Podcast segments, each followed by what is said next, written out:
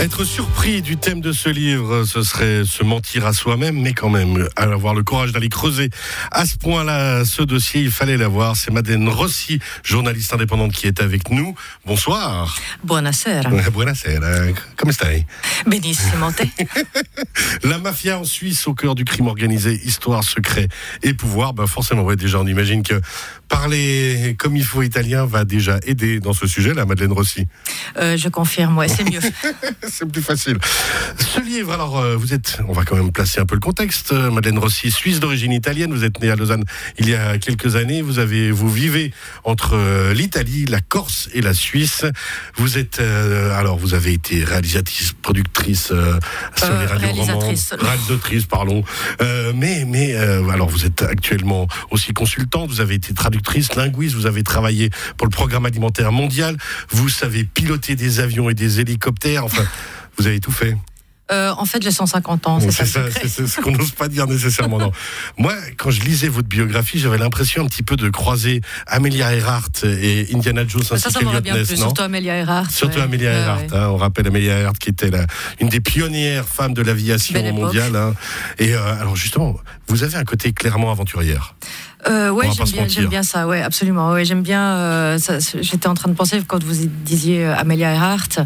Euh, c'est parfois des sensations que j'ai quand je roule en fait, quand je suis sur l'autoroute de nuit, que je m'envoie à 300, 400, 500 bornes parce qu'il y a un truc à faire, parce que je dois remonter, parce qu'il faut descendre, etc. Pour des reportages, hein, toujours pour dans le contact, pas, pour votre propre plaisir à vous baigner dans la mer. Quoi.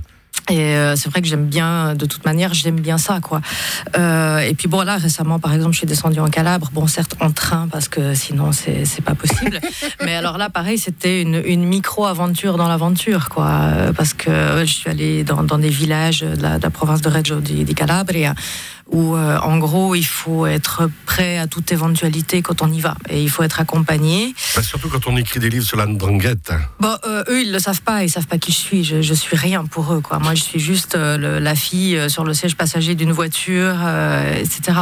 Mais hum, euh, comment dire, de toute façon, je ne crois pas que je les dérange, en tout cas pas encore, parce que je fais surtout du travail d'analyse, de recherche. Euh, cela dit, je suis pas non plus la journaliste de salon, quoi. Euh, si je vais pas sur le terrain, je, m'ennuie, j'ai l'impression de servir à rien. Et de toute manière, il faut aller sur le terrain, il faut observer les choses, il faut s'imprégner de, certaines ambiances, de certaines atmosphères, y compris les plus moches, pour arriver à comprendre ce phénomène. Alors justement, c'est ça. L'objectif de votre démarche, euh, comment on en vient après tout ce parcours que vous avez fait, hein, on le rappelle, le programme alimentaire mondial ou différentes choses comme ça. Euh, alors depuis longtemps, on sent dans votre biographie que ça vous intéresse euh, les systèmes mafieux, vous avez envie de creuser. Pourquoi Vous étiez fâché contre un mafieux un jour ou autre? Non, non, euh, personnellement. non. Euh, cela dit, je suis plutôt fâché euh, contre les, les, systèmes législatifs, contre les qui pays qui laissent faire, ou qui ne blindent pas assez la législation, ou les, voilà, ou, ou les mesures. Enfin, en, en gros, une, les législations sont des passoires, quoi. Et ça, ça vaut pour à peu près tous les pays d'Europe, à part l'Italie. Et souvent, on me dit, oui, mais l'Italie, c'est le pays de la mafia. Je dis, non, je suis désolé, c'est le pays de l'anti-mafia. Et même s'ils ont énormément de difficultés, d'abord c'est un grand pays, euh, les infrastructures sont en mauvais état, il manque de moyens. Euh, il y, a, certains, euh, voilà, dans, certaines villes, les, policiers doivent payer de leur poche le plein de carburant, quoi. Ça, marche comme ça. Certains magistrats doivent arriver au bureau le matin avec leur ramette de papier sous le bras hum, parce qu'il n'y a pas de moyens ou que ça fonctionne pas. Et malgré tout, c'est vraiment le, pays de l'antimafia. Et hum, surtout quand, voilà, moi j'ai l'habitude de côtoyer des, des, officiers de police judiciaire, que ce soit carabiniers, policiers ou guardia di finanza. Je, je vois, euh, voilà, ils font ça depuis 30 ans, depuis 40 ans. Alors d'un côté, ils en ont marre parce que c'est vrai que c'est épuisant. Et d'un autre côté, ils se donnent à fond pour ça. Ils sont passionnés complètement. Alors, complètement. justement, pour revenir à ce livre, euh, La Mafia en Suisse, qui est euh, à la base un rapport que vous oui. avez publié il y a quelques oui. années. Vous avez eu d'ailleurs le prix Méditerranée. Euh... Ça, c'était en 2016. Euh, ça, ça m'a été décerné en Italie par la Fondation Méditerraneo, qui est une fondation tout à fait sérieuse pour, euh, on va dire, l'ensemble de. De votre œuvre. De, mon mais... œuvre. Vous êtes gentil. Non, bah, des, des, travaux que j'avais faits. Et à l'époque, en fait, je, je collaborais avec le, une fondation anti-mafia, la Fondation Caponetto à, à Florence. Et j'intervenais beaucoup alors, dans, des, dans des initiatives qu'on menait sur le plan local. Il faut bien comprendre qu'en Toscane, qu'en Ligurie, qu'en Émilie-Romagne ou à Saint-Marin, quand vous allez parler de mafia, les gens croient que vous leur parlez du type avec sa casquette, la coppola, et le, et le fusil à canoncier à la main. Et il fallait leur expliquer que non c'est pas ça du tout. C'est beaucoup plus insidieux, c'est beaucoup plus pervers et quelque part, c'est beaucoup plus dangereux, quoi. C'est ça, justement. Alors, euh, La Mafia en Suisse, ce livre que vous avez sorti, euh, Madeleine Rossi, euh, chez nous, justement, on a l'impression, alors c'est entre autres grâce à votre livre qu'on a découvert ce qui se passait dans différents cantons. On valait beaucoup de par la proximité avec l'école, le Val d'Aoste, où ils sont Et de l'autre côté, du côté de Brigue, avec le Val d'Aoste, c'est-à-dire que le Valais a une double porte d'entrée pour les mafieux. Alors, ils viennent ici en zone refuge. Est-ce que, sans vouloir critiquer le travail de nos policiers locaux ou de la police fédérale, c'est parce qu'ils savent qu'ils seront pas inquiétés ou que c'est pas un sujet qui intéresse tant les autorités suisses? Alors ça intéresse beaucoup Paul, ça intéresse beaucoup certaines polices cantonales, notamment la, police tessinoise, la police valaisanne est assez active et puis est, intéressée aux progrès qui se font justement du côté de Paul, des nouvelles plateformes de communication, de collaboration qu'ils ont mises en place. Et donc de surveillance De surveillance. Euh, après, le problème principal que je vois, moi, euh, par exemple, on a eu cinq latitantes. Et les latitantes, c'est ces fameux fugitifs. Donc, c'est des mecs en cavale qui ont été condamnés en Italie et puis pas, euh, pas pour des peanuts, quoi, pour, pour des choses graves, pour euh, trafic de stupes, homicide, enfin voilà, des, vraiment des choses lourdes avec la composante aggravante de mafiosita, donc d'appartenance ou de proximité avec un réseau mafieux. Donc, ils, ils rentrent en Suisse. Bon, c'est une chose, ils ont des appuis. On dirait c'est normal, ils ont des appuis partout, comme vous ou moi, si on, on décide d'aller habiter en France ou en Allemagne il y aura, peut-être quelqu'un qui pourra nous aider à nous installer, qui nous dira, bah, écoute, viens ici, je te trouve un logement, etc., etc. Donc eux, ils arrivent à rentrer en Suisse. Euh, et puis après, moi, ce qui m'inquiète, c'est que tous ces latitanes, tous ces hommes en cavale, euh, avaient un permis B. Et moi, je me pose la question, comment ça se fait que tous ces gens-là ont pu obtenir un permis B? Sur leur propre identité Sur leur propre identité. Un, alors au Tessin, alors moi ça c'est une plus vieille histoire, c'était en 2010.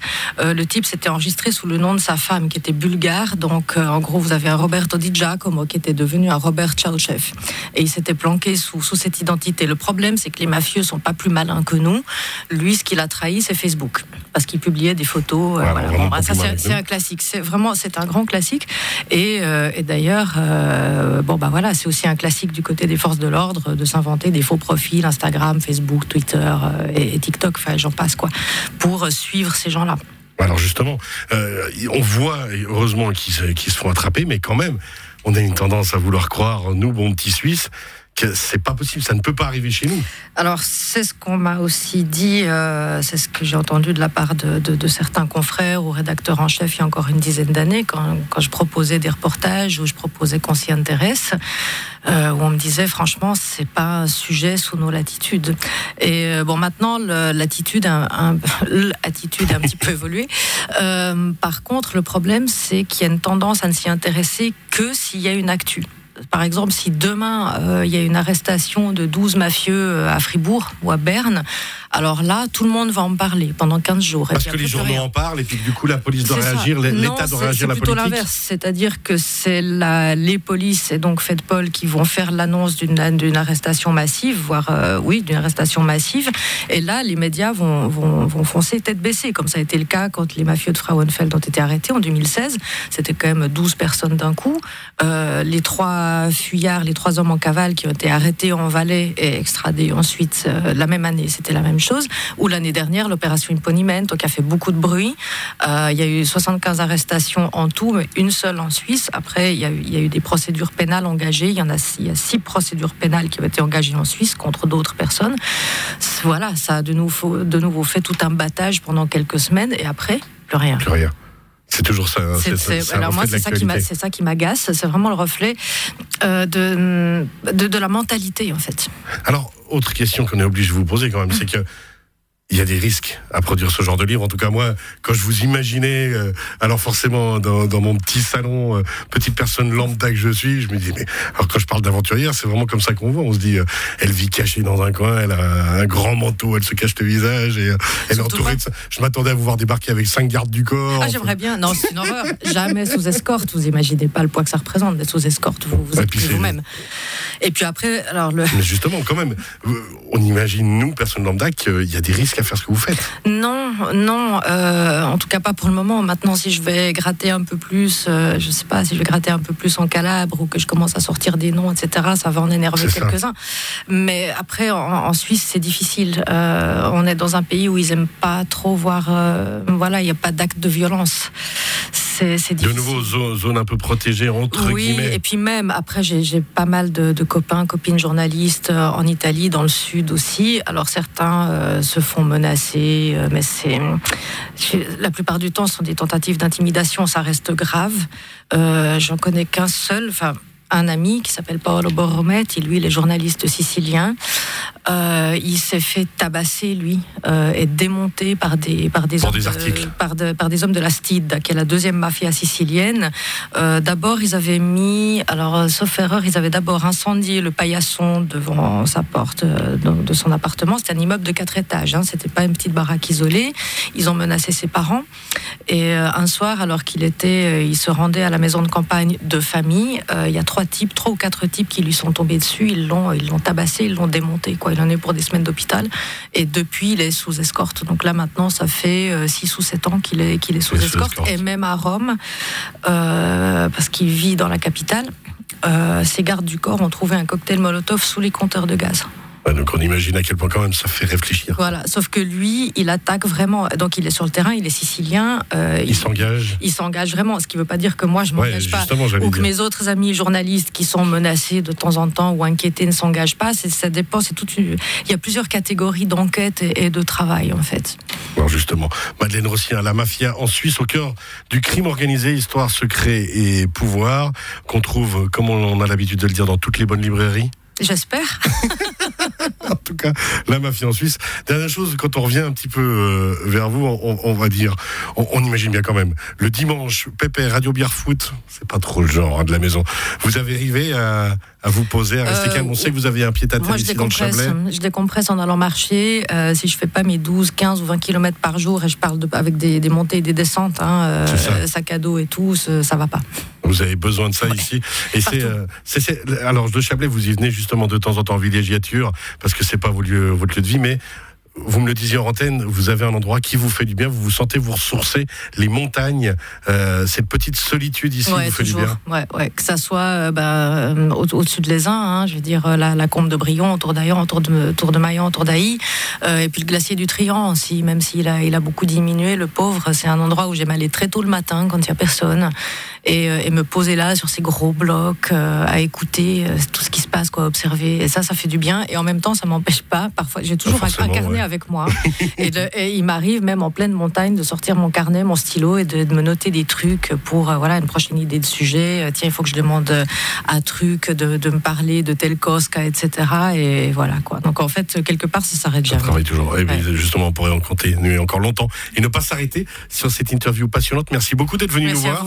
À, très bientôt, Madeleine Rossi. On rappelle la mafia en Suisse, au cœur du crime organisé, histoire, secret et pouvoir, dans toutes les bonnes librairies.